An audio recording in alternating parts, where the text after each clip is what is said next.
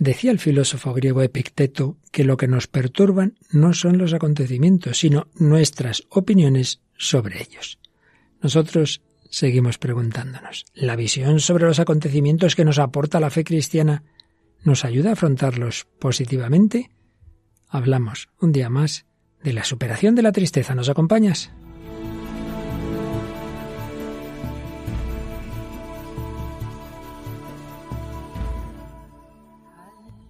El hombre de hoy y Dios, con el padre Luis Fernando de Prada. Un cordialísimo saludo en este último día del mes de septiembre. Pues damos un paso más ya de los últimos que vamos a dedicar a todo este largo tema de acedia, depresión, tristeza, alegría, esperanza, pero que según nos comentáis, pues van siendo pasos que ayudan que nos van indicando el camino para vivir en esa alegría que el Señor quiere para todos.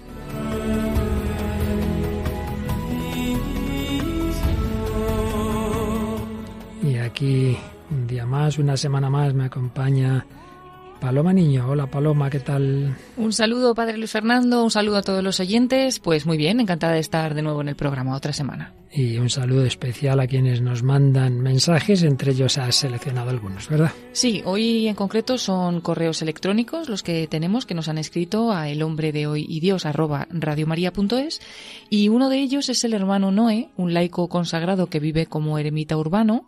Nos dice todos los, bueno, en un correo más extenso seleccionamos una parte y en otro momento pues podremos tratar también su testimonio quizás.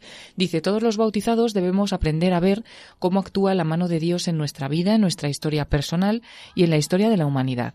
Como usted explicó, se refiere al padre Luis Fernando, recientemente en el programa, la reconducción cognitiva que llevan a cabo psicólogos y psiquiatras y también los acompañantes espirituales para dar sentido a la vida de tantas personas tristes y deprimidas es lo que a mí me ocurrió como a tantos convertidos, como es el caso de Jesucristo resucitado con los discípulos de Maús, que les explicó el sentido de la cruz. Exactamente, pues eso es lo que vamos a seguir viendo hoy cómo esa ayuda que tantas veces un psicólogo puede dar a una persona para enfocar, para entender de otra manera los acontecimientos, cuando lo hacemos desde la fe, pues aporta más riqueza que puede ayudar mucho. ¿Qué más? Voy a dejar para el final otro correo que es de Laura Gallego, que ya tratábamos su testimonio en otro programa y continuaremos hoy.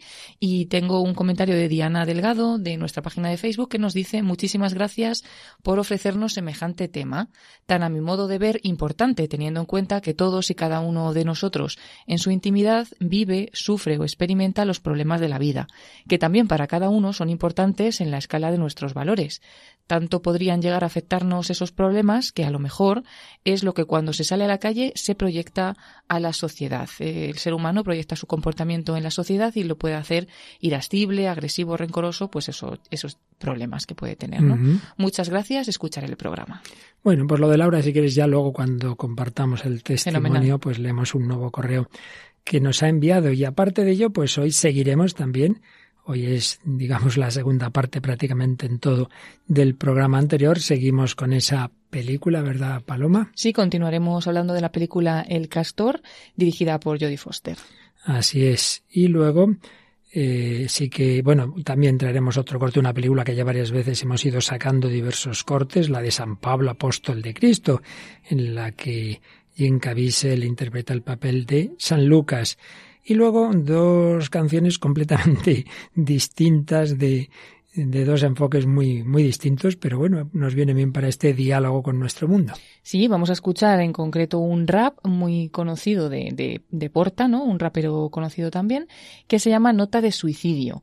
Y escucharemos por otra parte eh, una canción de La Voz del Desierto que se llama Él me vuelve a levantar. La Voz del Desierto, un grupo de jóvenes católicos de la diócesis de Alcalá bueno, a jóvenes católicos, entre ellos sacerdotes, ¿verdad? sí. y, y, en cambio, pues en la canción de que de Porta, pues no es precisamente de un sentido mm, de esperanza y, y de fe, pero eso, eh, eh, estamos en ese diálogo en que queremos ayudarnos mutuamente todos. Bueno, pues vamos a seguir con este tema tan interesante, tan importante.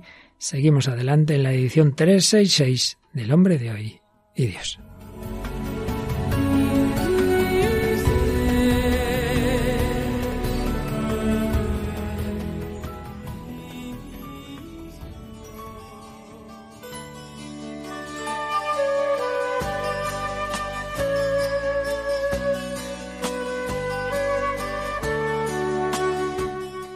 Pues aunque me haga pesado, una vez más recuerdo, resumo, que estamos viendo dentro de toda esa serie de consecuencias morales, espirituales, incluso psicológicas de los pecados capitales, uno que muchas veces no tenemos en cuenta en la enumeración habitual, pero que en las primeras listas de los pecados capitales siempre estaba. La tristeza, la acedia, diversas palabras, y eso sí, la consecuencia de la misma, la pereza, es la que nos hemos quedado hoy día. Pero la raíz está en esa tristeza que puede tener diversas causas. Y hemos ido viendo a lo largo de muchos programas que hay causas biológicas mm, que piden un tratamiento médico y ahí es donde entra la depresión mayor y, y otras patologías semejantes y bueno, pues ahí no hay más que pues eso, acudir al médico, el especialista, es decir, el psiquiatra, etcétera. Pero Hablábamos también de la acedia, que es un tipo de tristeza espiritual, que en el fondo es que estamos hechos para Dios, para la entrega total al Señor, y si no vivimos así, pues claro, lo que no se cumple en nosotros deja siempre un vacío, el vacío existencial, la tristeza por no vivir en el amor de Dios, entonces los remedios también, pues obviamente son espirituales, son sobrenaturales, es la ayuda del Señor, es la oración, es el acompañamiento espiritual. Pero entre lo biológico y médico y lo, y lo espiritual, está una zona intermedia que en parte pues es competencia profesional, digamos, del psicólogo, pero que también en muchas ocasiones un buen acompañante espiritual, incluso un buen amigo, pero más si hablamos ahora ya desde la fe, pues puede ayudar mucho, puede ayudar a darse cuenta de que con mucha frecuencia nuestros enfados, nuestras tristezas, nuestras agresividades, nuestras frustraciones son como consecuencia de que en nuestra cabeza hay una manera de juzgar la realidad muy equivocada. Entonces lo que hay que hacer es ver qué pensamientos tenemos en la cabeza, qué gafas nos ponemos para leer los acontecimientos y darles eh, una discusión a esas ideas, a, esos pensamientos, eh, digamos, discutir uno mismo con eso, dándose cuenta de que eso son distorsiones cognitivas, que estamos viendo lo que no hay, y son muchas veces una filosofía falsa, ideas irracionales. Y eso, bueno, lo hace la psicología. Ya estábamos usando una síntesis sencilla, pero muy práctica, de ese tipo de distorsiones de una obra de un psicólogo, Ramiro J. Álvarez, para salir del laberinto, que, como digo, sintetiza ese tipo de distorsiones que podemos ver tratadas con más profundidad en numerosas obras, pero aquí están muy bien resumidas. Y lo que estábamos haciendo es sobre ese juicio, digamos, psicológico, hacer unos breves comentarios que añaden el punto de vista de la fe sobre esas distorsiones. Muchas veces nuestro juicio de la realidad es negativo. ¿Por qué? Pues porque aplicamos estos, estas distorsiones que veíamos el día pasado. El filtraje, es decir, eh, de todo lo que está ocurriendo, hacer un filtro y quedarme solo con un detalle, y normalmente un detalle negativo. La polarización, el pensamiento todo o nada. No, las cosas no son todo nada. Todo ha sido maravilloso o todo ha sido un desastre. Eh, la sobregeneralización, parecido a lo anterior, es traer una conclusión general de un simple incidente, ya desde ahí siempre va a pasar esto, nunca volveré a confiar en nadie, etc. Interpretación del pensamiento, ya hago mi juicio de lo que el otro está pensando y de cómo eso deja de ser. Catastrofismo, siempre todo va a ser lo peor posible. Personalización, soy el centro del universo y, y todo lo que ocurre pues es una forma de reacción hacia mí. Ilusión de control, yo quiero controlar lo que ocurre, quiero controlar la vida y claro, cuando veo que eso no es así, pues me enfado. Demanda de justicia. Por todas partes vemos injusticias y de nuevo pues también eso nos, nos pone muy nerviosos, nos, nos enfada mucho porque claro, esto es injusto. Bien, ahí nos quedábamos. Y hay que añadir estos otros eh, pensamientos distorsionados. Razonamiento emocional. Y es cuando tomamos nuestras propias emociones como prueba de, de la verdad de algo o de la falsedad de algo, a falta de datos objetivos. Esto es muy habitual en nuestro mundo tan, tan sentimental, tan emotivo, el emotivismo. Las cosas se juzgan según las emociones. Pues no es así, hombre, no, no es así. Eh, es que me siento inútil. Bueno, te sentirás como te sientes, pero no piensa en eso en tu trabajo, no te ven inútil. No, pero yo me siento, pues vale, pues, pues siéntate, pero eso no es así. Y esto, ahora hacemos la lectura sobrenatural está muy tratado en los autores espirituales y particularmente algo ya vimos hace tiempo en los ejercicios espirituales de San Ignacio. es que es que estoy muy lejos de Dios, es que he perdido la fe. ¿Por qué? Porque no lo siento a Dios. Bueno, pues ha habido santos que se han pasado meses y años sin sentir a Dios, en una desolación, en una oscuridad. Eso no significa que Dios no estuviera en ellos. Muchos casos de santos con una gran noche oscura. San Juan de la Cruz habla de ello y también lo mencionamos aquí. Sin embargo, con una profundísima fe, no juzguemos las cosas por lo que sentimos. Somos muy emotivos y a veces personas que se van de un extremo a otro. Hay una obra famosa sobre San Francisco Javier que escribió José María Pemán, el divino impaciente. Javier era un hombre impetuoso, San Ignacio ya era un hombre mucho más tranquilo, más equilibrado. Entonces se, dice ahí que Javier está soñando con irse a misiones. Padre, Ignacio, iré aquí y allá y predicaré en tal sitio y en tal otro, todo muy emocionado. Entonces San Ignacio le dice, menos, menos. Y empieza el otro, ay, es verdad, padre, es que, es que soy un orgulloso, es que, es que me creo no sé qué, es que, es que, es que soy un desastre. Más, más ni tanto, ni tanta emoción, ni... No, no, cuidado, no te dejes llevar de las emociones. Razonamiento emocional. Otra, falacia del cambio. Bueno, es que ahora esta persona es así, pero yo la cambiaré. Esto es muy típico en noviazgos. No, no se preocupe, que dentro de unos años yo a mi marido lo he cambiado. Mira, con que te cambies a ti un poquito, ya vamos bien. El otro, pues ya veremos, ¿no? Eh, un décimo eh, forma de, distorsionar la realidad, el etiquetaje o lo que también llamamos clichés, eh, definimos de un modo simplista y rígido a los demás o a uno mismo a partir de un detalle aislado y hacemos grupos de personas. Este, es que todos los, y ahí poner, por ejemplo, pues determinadas regiones, y ya hemos hecho el juicio, estos son así, y ya está, ¿no? Acordaos de cómo en el Evangelio aparece una etiqueta, bueno, aparecen bastantes, pero una en concreto que alguien, que luego fue apóstol de Cristo, le puso a Jesús. ¿Cómo? Que el Mesías es de Nazaret. De Nazaret puede salir algo bueno, ¿veis? Ahí ya estaba puesta la etiqueta. Y entonces, si uno se deja llevar de sus etiquetas, se cierra a muchas cosas buenísimas y a muchas personas que podrían enriquecer su vida. Anda, que si Natanael, que es quien dijo esto, de saber que Jesús era Nazaret ya decide no conocerlo, pues se queda sin, sin el Señor y nos quedamos sin ese apóstol. Qué distinta la actitud de Jesús. Cuando se está acercando a Natanael, Jesús, que lo sabía todo, en vez de una cosa negativa que dijo, mirad, mirad quién viene. Ahí tenéis a un israelita de verdad.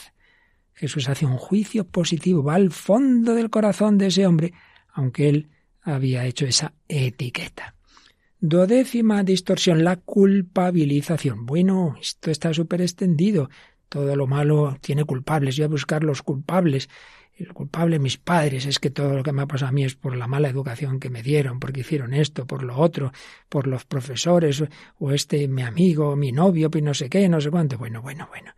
O uno mismo, cuántas personas se amargan en, en sus propias culpas. Y ahí siempre hay que recordar ese precioso principio. Siempre ya digo, intentamos dar una visión sobrenatural de lo que los psicólogos pues intentan razonar a un nivel más humano. El pasado a la misericordia, el futuro a la confianza, el presente al amor. No te enredes en dar vueltas. Mira, ya está, eso fue así, ya está, no vamos a cambiar ese pasado. El pasado a la misericordia, perdónate y perdona a quien te pudo hacer daño, pero ya está. Me acuerdo de esa película La misión cuando ese misionero que interpreta a Robert De Niro en un arrebato de ira, viendo a su hermano que estaba con su mujer, entonces en ese arrebato de ira lo mata, entonces claro, luego se arrepiente y cuando van subiendo las cataratas eh, va arrastrando, va tirando de una pesadísima armadura, de un montón de chatarra, y le dicen, pero déjalo, que hay que subir, nada, nada, no lo deja, no lo deja, no lo deja, hasta que ya al final por fin lo cortan, esa cuerda. Con... Es un símbolo que a veces nos pesa nuestro pasado y no lo queremos soltar y le damos vueltas y más vueltas. Decimotercera distorsión, los deberías, los deberías. Debería hacer esto, debería hacer lo otro. El mundo debería estar hecho de otra manera, debería estar organizado de otra forma. Mi jefe, mi no sé quién, mi superior, el cura, todo el mundo debería. Bueno, debería, muchos deberías.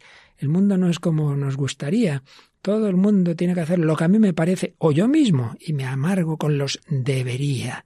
Recordemos cómo Marta de Betania le dice a Jesús, oye, oye, que yo estoy aquí trabajando mucho y mi hermana aquí está, está como diciéndole, debería estarme ayudando, debería. Marta, Marta, andas inquieta y nerviosa con muchas cosas, solo una es necesaria.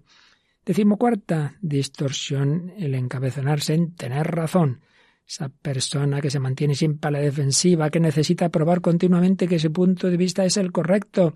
Bueno, en el Evangelio aparecen también personas así bastante cabezotas. Recordemos a San Pedro, aunque todos te nieguen, yo no. ¿Qué es eso de Jesús? ¿De que, de que vas a sufrir la pasión? De ninguna manera te pasará eso. Bueno, la flexibilidad, el no tener ya esa rigidez mental, una conducta agresiva, distante, que nos lleva a perder amigos, al deterioro de relaciones sociales. Y finalmente, señala este autor que estamos siguiendo, lo que él llama la falacia de la recompensa divina. Bueno, ¿en qué sentido? Que puede entenderse mal, ya es verdad, sentido religioso, el sentido de la vida eterna, como diciendo, bueno, es que hay que este mundo, pues, es para sufrir, ya decimos, vaya de lágrimas. Entonces, bueno, cuanto más suframos aquí, pues luego ya más recompensa tendremos de Dios. Ojo, eh, ojo, que, que las cosas a veces parecidas son las que más nos engañan. Una cosa es que aquel sufrimiento que Dios permite en nuestra vida, evidentemente tenemos que asumirlo y tenemos que llevarlo, pues como decimos, con el sentido de lo que es una cruz redentora. Y otra cosa es que hay mucho sufrimiento, yo diría que la mayor parte, que no es algo que Dios quiera, sino que es algo como consecuencia de nuestros falsos enfoques, de, de nuestras amarguras, a veces de masoquismos. No, no, ojo, Dios quiere que luchemos contra el sufrimiento. Otra cosa es el sufrimiento que ya está ahí y que eso no podemos nosotros evitarlo, sí, ya no solo espiritualmente, sino psicológicamente, lo han explicado otros autores, hay que asumirlo, pero eso no quiere decir que no debamos luchar contra el sufrimiento. Bueno, pues son estos filtros que muchas veces hacen que la realidad la distorsionemos en nuestra mente. Recordemos estos 15 modos de distorsión cognitiva, tal como los resume Ramiro J. Álvarez. El filtraje, la polarización, la sobregeneralización, la interpretación del pensamiento, el catastrofismo, la personalización, la ilusión de control, la demanda de justicia. Y hoy hemos visto el razonamiento emocional, la falacia del cambio, el etiquetaje, la culpabilización, los debería, el empeñarse en tener razón y esa falacia de una supuesta recompensa divina a un sufrimiento que yo mismo me he buscado. A nivel psicológico, ¿qué se hace? Detectar estos esquemas mentales que hacen que muchos acontecimientos los sintamos, nos hagan sufrir más de lo que deberían. Detectarlos, discutirlos, hacer ver que no son racionales. Pero si lo miramos desde la fe, todavía se dan muchas más razones para superar estos enfoques tan parciales. Eh, la realidad es mucho más amplia de lo que esas gafas negras nos muestran. Lo que nos parece malo en realidad es bueno. Lo que podría ser malo para tres años, en una, o para treinta o para noventa, en una visión de eternidad, cambia la perspectiva. Pues pedimos al Señor, como Él hizo con los de Maús, que nos ayude a ver las cosas con sus ojos.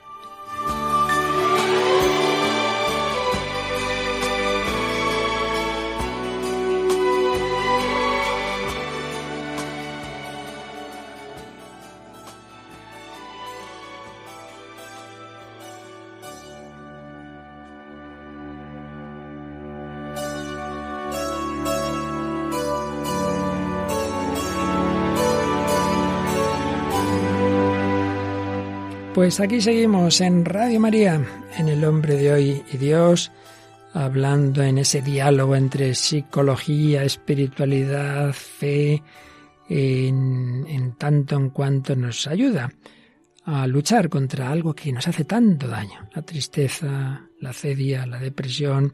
Hoy particularmente estamos dando ese tipo de tristezas que vienen como consecuencia de que hacemos un juicio parcial de la realidad parcial y, casi siempre negativo que puede llevarnos, pues eso, unas tristezas que realmente, si miráramos las cosas con una mayor amplitud, con una mayor perspectiva, veríamos aspectos positivos y nos daría esperanza. Claro, el colmo de los colmos es cuando uno lo ve todo tan absolutamente negativo que concluye en el suicidio. Enseguida oiremos una canción que va por ahí. Y sin llegar a tanto, pues uno se va arrastrando por la vida pues solo viendo, como digo, aspectos negativos. Hay que darse cuenta de que muchas veces el problema está en nuestra cabeza, no en los acontecimientos. Bueno, Paloma, pues vamos a, retomar esa película que el día pasado y ya presentábamos y oíamos algunos cortes, pero recuérdanos un par de datos sobre esta película de la que vamos a escuchar hoy algún corte más. Sí, es la película El Castor, es del año 2011 de Estados Unidos, dirigida por Jodie Foster y también eh, es uno de los papeles, interpreta también eh, a la mujer ¿no? del protagonista y el protagonista es Mel Gibson, interpretado por él, eh, se llama Walter Block en la película y es un hombre que padece una profunda depresión en su única vía de escape, como decíamos en el otro programa de la semana pasada, es una marioneta que representa a un castor y al que trata como si fuera una persona. Y digamos que emprende un viaje de autodescubrimiento junto con esta marioneta.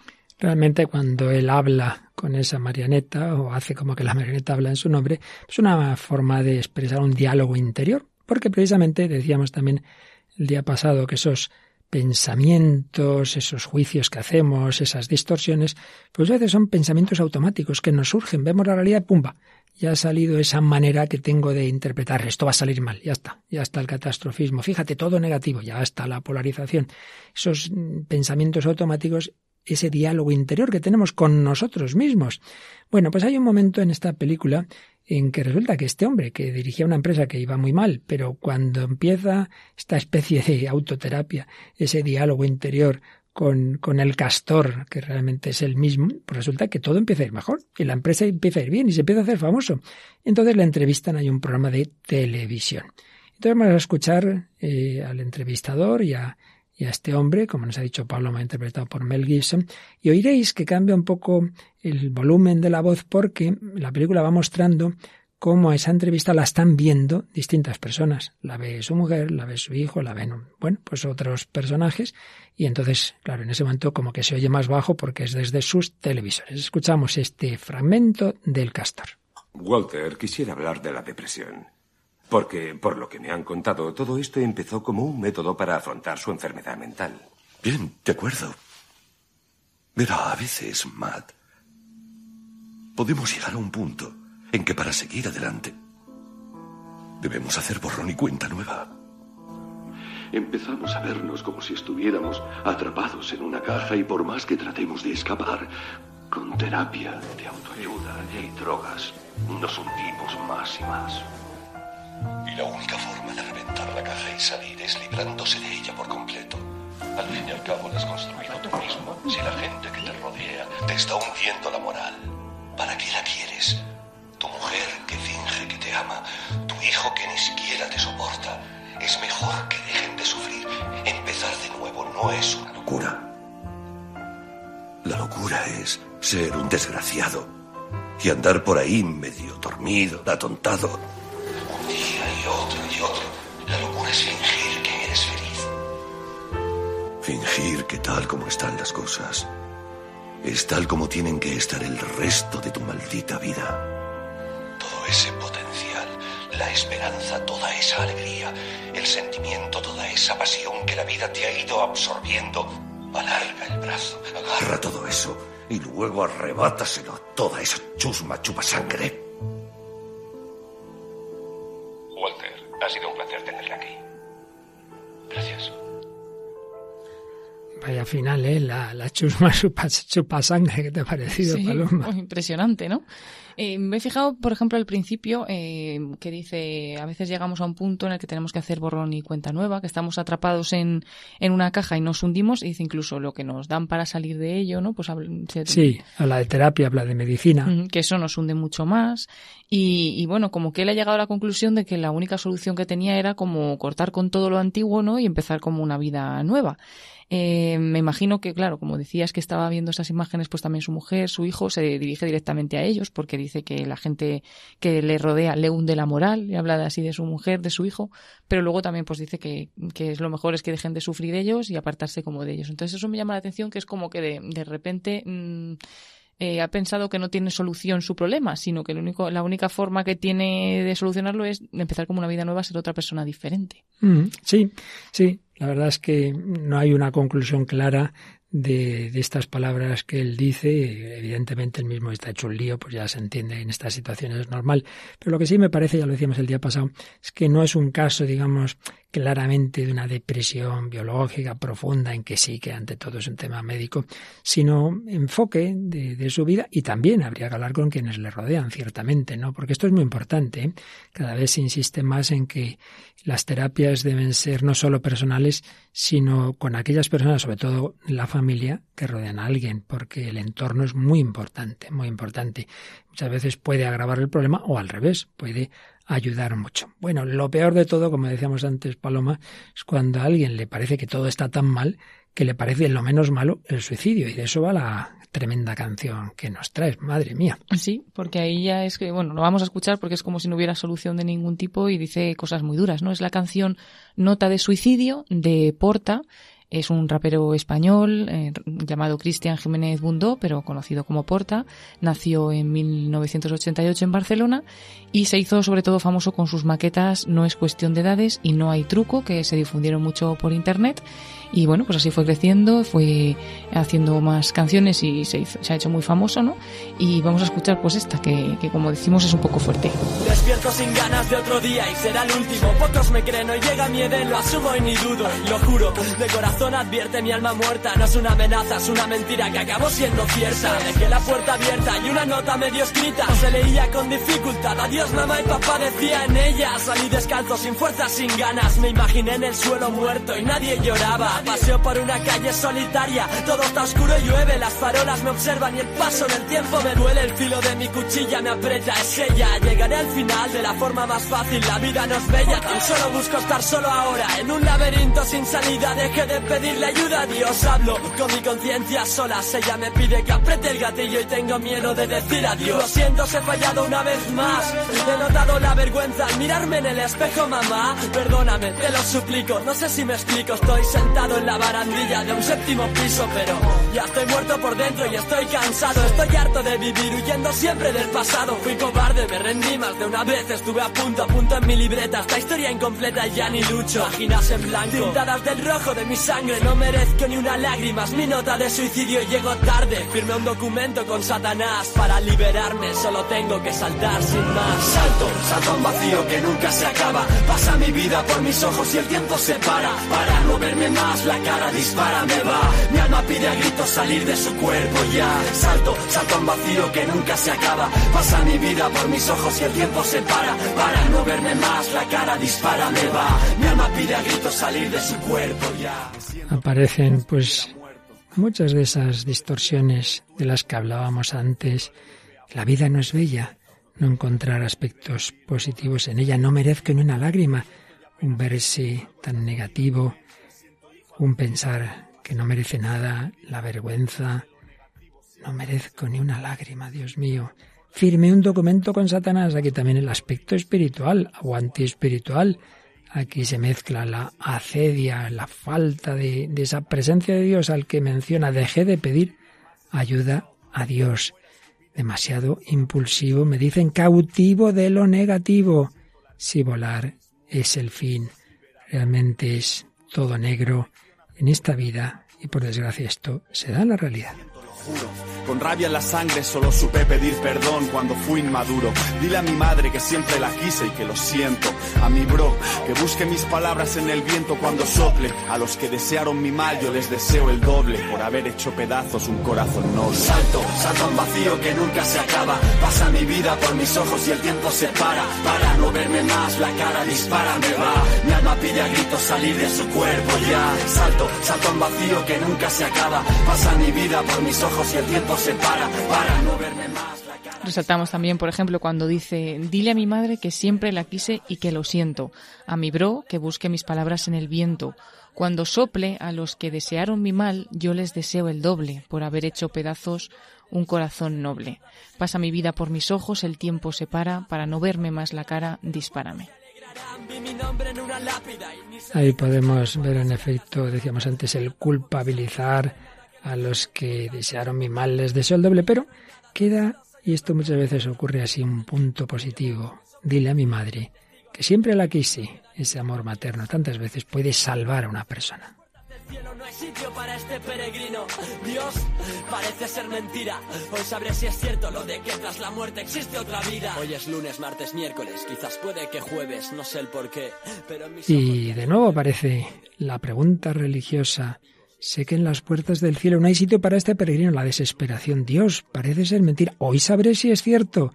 No se cierra del todo lo que tras la muerte existe otra vida. Ojalá, sin llegar a ese salto terrible, todos descubramos al Señor, descubran a Dios y el cielo al que nos llama la cara dispara, me va. Mi alma pide a gritos salir de su cuerpo ya. Salto, salto un vacío que nunca se acaba. Pasa mi vida por mis ojos y el tiempo se para. Para no verme más, la cara dispara, me va. Mi alma pide a gritos salir de su cuerpo ya. Salto, salto un vacío que nunca se acaba. Pasa mi vida por mis ojos y el tiempo se para. Para no verme más, la cara dispara, me va. Mi alma pide a gritos salir de su cuerpo ya. bueno, pues es esta dura canción, este duro rap de Porta, nota de suicidio. Muchas veces nuestra visión negativa de la realidad pues nos lleva a estas conclusiones tan tremendas que cada día, por desgracia, son más frecuentes. Y claro, la falta también de un sentido religioso, de que hay alguien que siempre está ahí. Cuando no hay nadie, Dios está, el que cree, decía Benedicto XVI, nunca está solo que hay una invitación a una vida eterna feliz, pero que no es uno el que decide cuándo dar el salto, sino que estamos en manos de Dios. Son planteamientos que a, a nuestras nuevas generaciones le faltan y les hacen mucho más débiles, mucho más frágiles. Bueno, pues volvemos, Paloma, a la película El Castor. Y es que ahora vamos a escuchar algo distinto, ya no es el protagonista, sino que su hijo resulta que ha conocido una chica en, la universidad y llega el momento de acabar la carrera y esta chica tiene un trauma también. Ha muerto un hermano suyo hace tiempo, eso lo lleva ahí, eso también le da una perspectiva negativa. Eh, y le pide a este chico, al hijo de, del protagonista, que le escriba, que le redacte el discurso de graduación. Por eso vamos a escuchar al principio que está hablando él, porque es cuando lo está escribiendo, pero realmente ahí se juega, se hace un doble plano. Luego, pues nos damos cuenta de que lo que ha escrito él lo dice ella. Y la verdad es que en las cosas que dice esta chica, creo que también, que dice ella, aunque lo ha redactado el hijo del deprimido, tiene enjundia que podemos comentar. Buenas tardes, graduados, poetas muertos, pintores, futuros Einsteins y el resto de los presentes. Hoy estoy aquí para advertiros de que os están mintiendo. Nuestros padres, nuestros profesores, nuestros médicos nos han mentido. Y siempre es la misma mentira. Las mismas cinco palabras. Todo va a salir bien. Pero, ¿y si no es así? ¿Y si parte de la experiencia humana es solo algo heredado, como el pelo rizado o los ojos azules? ¿Y si el dolor viene grabado en el ADN? ¿Y si las desgracias nos llegan por derecho? Mírelo, ¿eh? O... ¿Y si a veces... ¿Y si a veces... Sin, venir a cuento, cuando menos te lo esperas, las cosas se tuercen. Las cosas se tuercen. Vale, seguro que ahora todos pensáis, vaya, es el discurso de graduación más siniestro que jamás he oído. Y lo es, estoy de acuerdo. Pero no lo he escrito yo. He pasado tanto tiempo esperando a que esta mentira se cumpliera, que al final pagué a alguien para que dijera la verdad por mí. No estoy bien. Nada bien. La verdad es que echo de menos algo. Aquello que más quise. El rostro que desearía que estuviera en primera fila ahora mismo. El hermano que jamás recuperaré.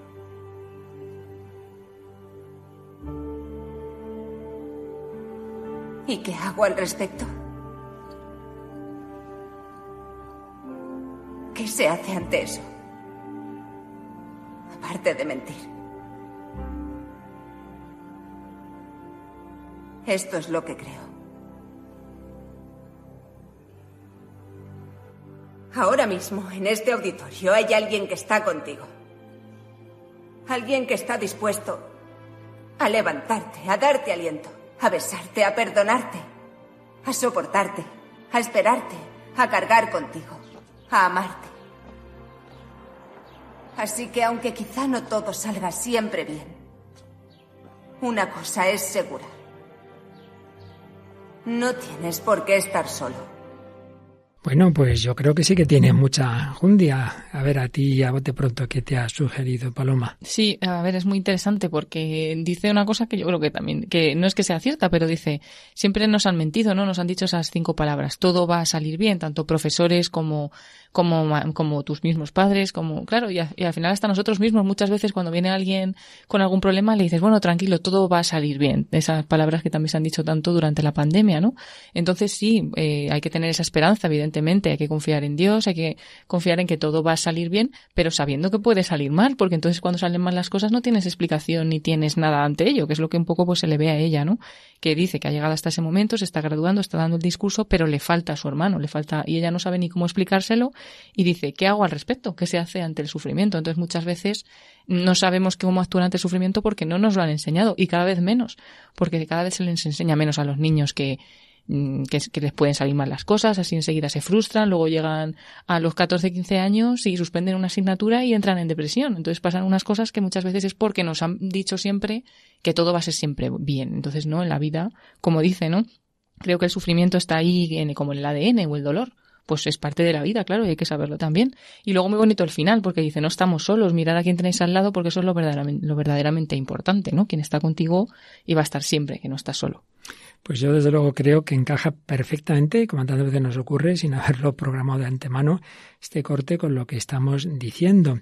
Es verdad que si la visión del mundo eh, positiva eh, fuera en un sentido ingenuo, de que todo, todo a un nivel humano va a salir bien, pues en efecto no es así, no es así. Un día esa persona que te gustaría que te respondiera, pues no te responde, esa, esa persona te deja, ese examen te sale mal, esa enfermedad no se cura, esa persona se muere. Entonces, si fuera todo como a mí me parece en positivo, pues en efecto tendremos motivos para deprimirnos, desanimarnos y quién sabe si plantearnos, como en la canción anterior, el, el suicidio. Entonces, primero que hay que decir es que en efecto no, no caigamos en esa mentira de una visión terrena, que es la que tenía San Pedro cuando Jesús anuncia que él va a pasar la pasión y la muerte. No, hombre, no, no puede ser, porque él pensaba que todo va a salir bien, significa el triunfo en el que no entra el fracaso y la muerte. Ahora bien, una visión de fe, sí podemos decir todo va a salir bien si lo miramos con perspectiva de eternidad.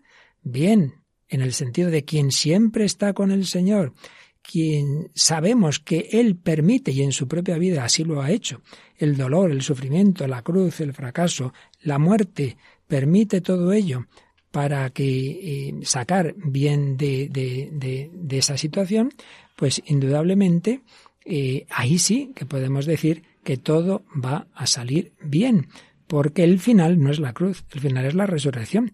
Y luego estoy de acuerdo contigo en que es muy bonito también a un nivel incluso en que no tuviera, de quien no tuviera nuestra fe, decir, bueno, aunque las cosas salgan mal, hay alguien aquí que me ayuda, que me quiere, que me perdona, que me levanta. Lo que pasa, claro, en el caso de, de los que conocemos a Jesucristo, sobre todo sabemos que hay alguien que ciertamente siempre nos acompaña, incluso aunque estemos solos. El abrazo de Jesucristo.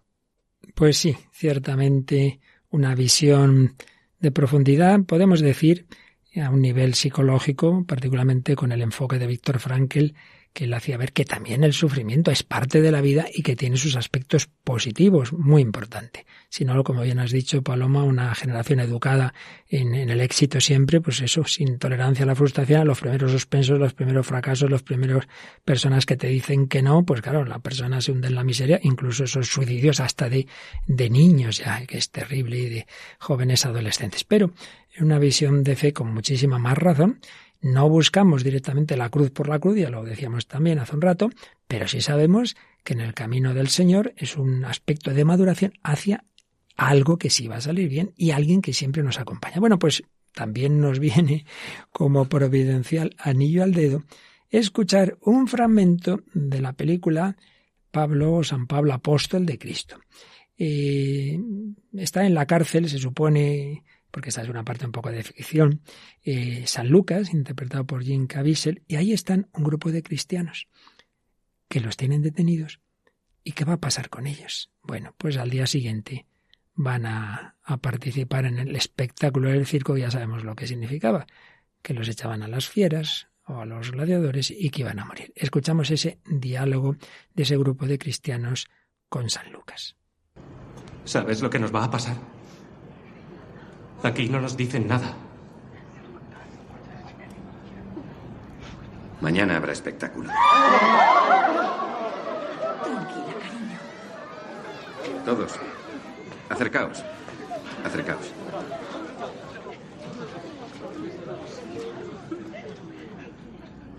Habrá un momento de dolor. Pero solo un momento. Solo un momento. Y después estaremos en nuestro hogar en presencia de nuestro Señor Jesucristo para siempre. El corazón me dice que debería haber algún tipo de castigo contra los romanos por los crímenes que han cometido. Pero solo hay un camino. Recordad lo que nuestro Señor dijo en la cruz. Padre, perdónalos, porque no saben lo que hacen. También nos ha pedido que recemos, así que recemos, hermanos. Padre nuestro, que estás en los cielos, santificado sea tu nombre. Venga a nosotros tu reino. Bueno, un peliculón que aconsejamos una vez más a todos, San Pablo Apóstol de Cristo. Desde luego dar respuesta al discurso de graduación de esta chica. Sí, sí, también es hermano tuyo que falta con Jesucristo, quien vive, quien sufre, quien muere con Jesucristo no vale nada, sino la vida eterna. Y frente a esa justicia, frente a esa canción que decía que les pase lo malo a los que me han hecho daño, el perdón, finalmente la oración. Bonito, ¿eh, Paloma? Sí, como los calma, ¿no? Porque claro, normal, en ese momento le dicen que al día siguiente pues va a haber espectáculo, pues claro. Pero no, con esas palabras tan tranquilamente y, y diciéndoles pues, la verdad, ¿no? Pues mm, yo, a lo mejor me saldría como vengarme o algo así, pero, pero Jesús nos ha enseñado otra cosa. Y entonces, bueno, ahí todos se van calmando y se soluciona con, con la oración al final. Padre, perdónalos porque no saben lo que hacen, Padre nuestro. No estamos solos. Bueno, pues también ha ido descubriendo a lo largo de su vida en una lucha, en un interior, con momentos para arriba, para abajo, como, como es lo más normal. Pues esta comunicante que hace ya tiempo nos mandó su testimonio que el día pasado leíamos parte de él, porque bueno, ha hecho como una reflexión sobre su vida, prácticamente un libro, y de ellos, claro, solo podemos seleccionar algunos aspectos. El día pasado vimos algunos, hoy alguno más, y, que antes de ello, pues nos volvió a escribir un, un correo, ¿verdad, Paloma? Y cuando le decíamos que estábamos compartiendo parte de su testimonio, que nos decía Laura Gallego, es como se llama esta vecina, creo que vive por aquí cerca de nosotros. Sí, pues eh, extraemos solamente algún párrafo de su correo nos decía me alegra que algo de lo que he experimentado y vivido pueda servir para dar lugar a la reflexión y al diálogo sobre la búsqueda y el acercamiento a Dios. Yo lo he vivido de una manera muy intensa, a veces un poco desgarradora, como un querer y no poder llegar del todo a Él. Ha sido un largo proceso de conversión que ha ido en paralelo y muy ligado a mi propio proceso de maduración personal lo que me ha guiado siempre hacia adelante ha sido el intento de hallar la verdad. Eso y que Dios me ha llevado de la mano poniéndome providencialmente todo lo que necesitaba para no dejar de buscarle. Y aún así no he parado de dudar, desconfiar y abandonarle. Casi me hundo en la culpabilidad y todavía no sé cómo su misericordia me ha rescatado. Ahora tengo la absoluta certeza de que solo Él me ha salvado, pero por dentro sigo cuestionándome cosas. ¿Cuánto he practicado la oración condicional que ha comentado más de una vez en el programa?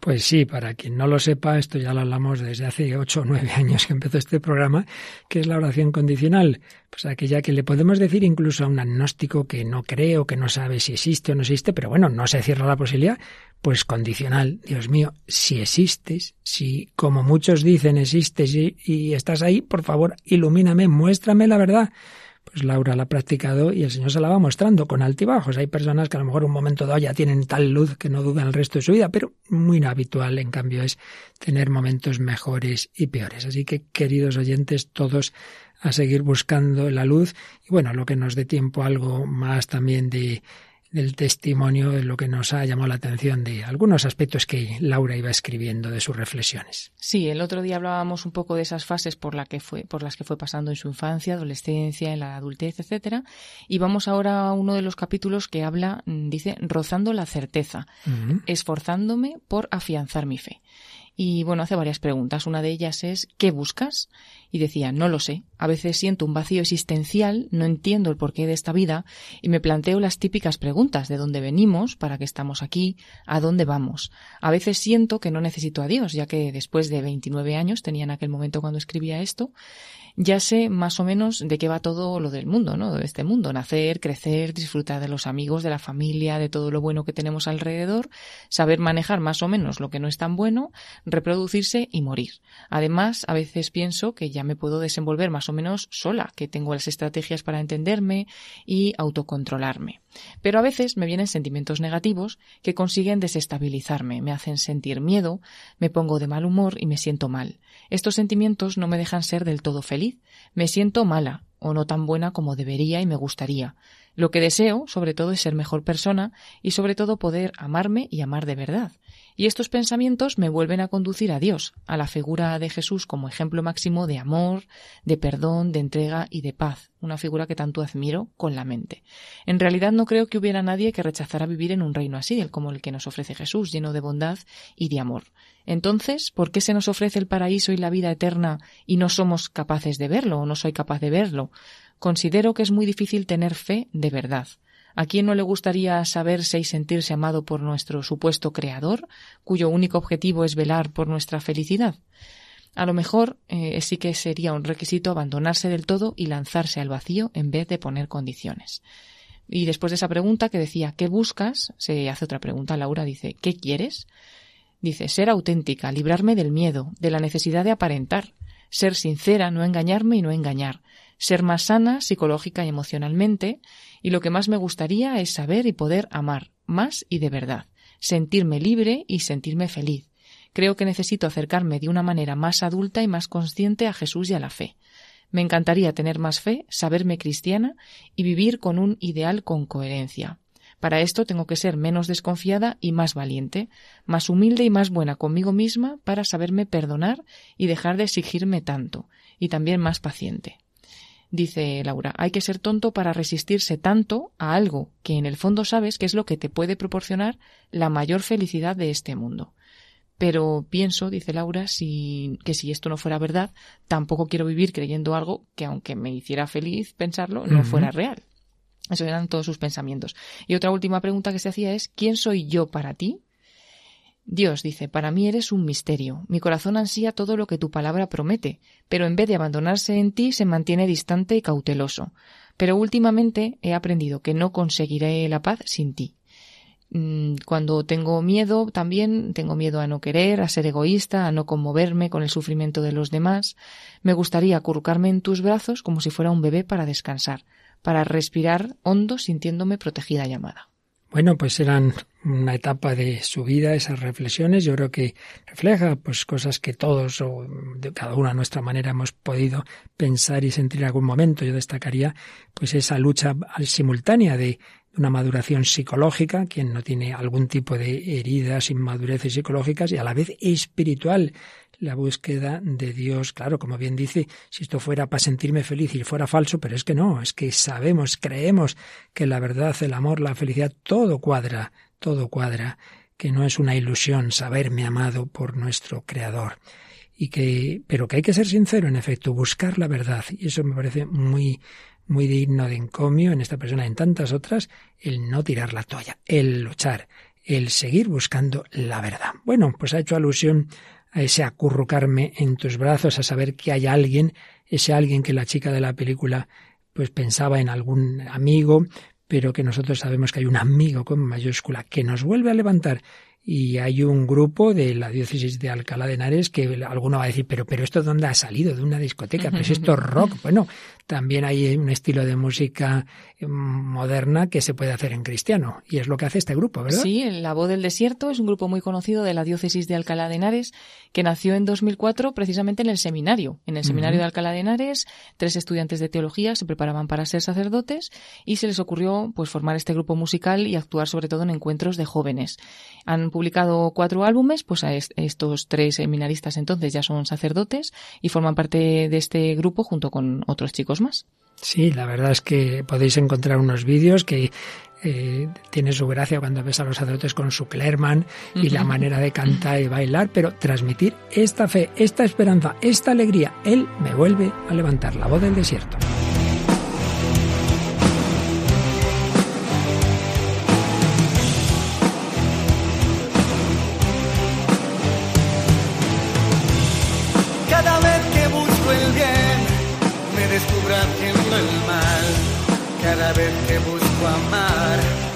Vuelvo a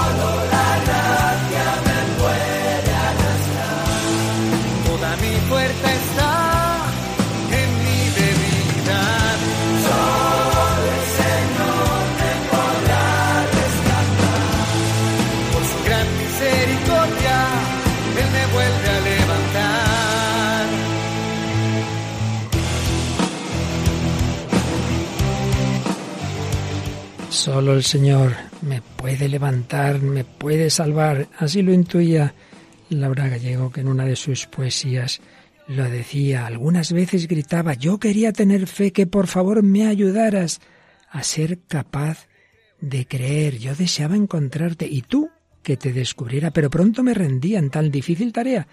También hemos oído en esta canción hablar de nuestra debilidad, sí, pero no lo olvides, el Señor tiene mucho más interés que tú mismo en encontrarte, en que tu vida esté llena de alegría y esperanza.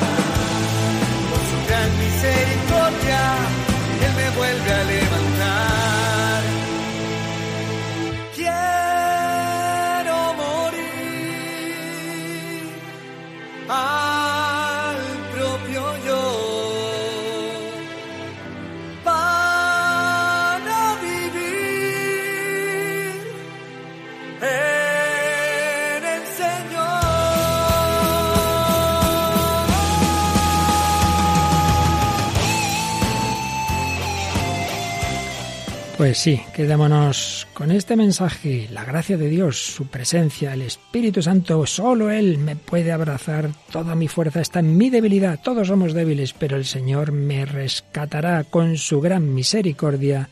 Me vuelve a levantar.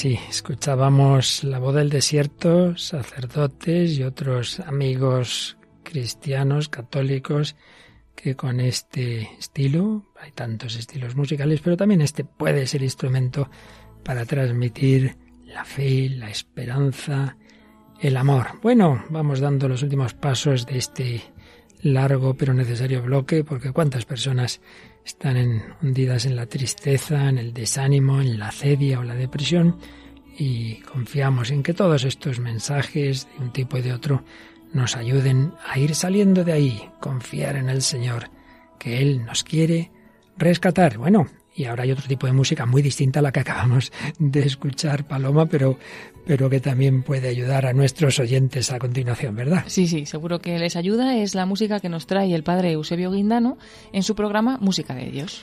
Y desde ahora hasta la semana que viene, pues eh, a ver si seguís mandándonos esos estupendos correos o mensajes en redes sociales. Así es, lo podéis hacer en la página de Facebook del programa, buscándonos en esta red social como nos llamamos, ¿no? Como el programa El Hombre de Hoy y Dios. Ahí encontráis una publicación por programa, varias publicaciones y podéis hacernos vuestros comentarios, mensajes y demás. Y para algo más extenso, pues en el correo electrónico el hombre de hoy y Dios arroba radiomaria.es.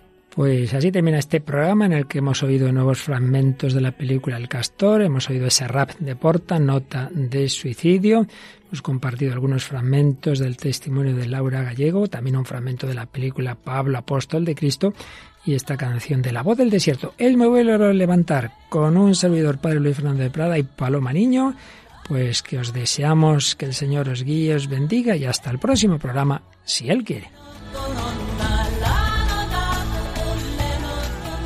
Así concluye El hombre de hoy y Dios, un programa dirigido en Radio María por el Padre Luis Fernando de Prada.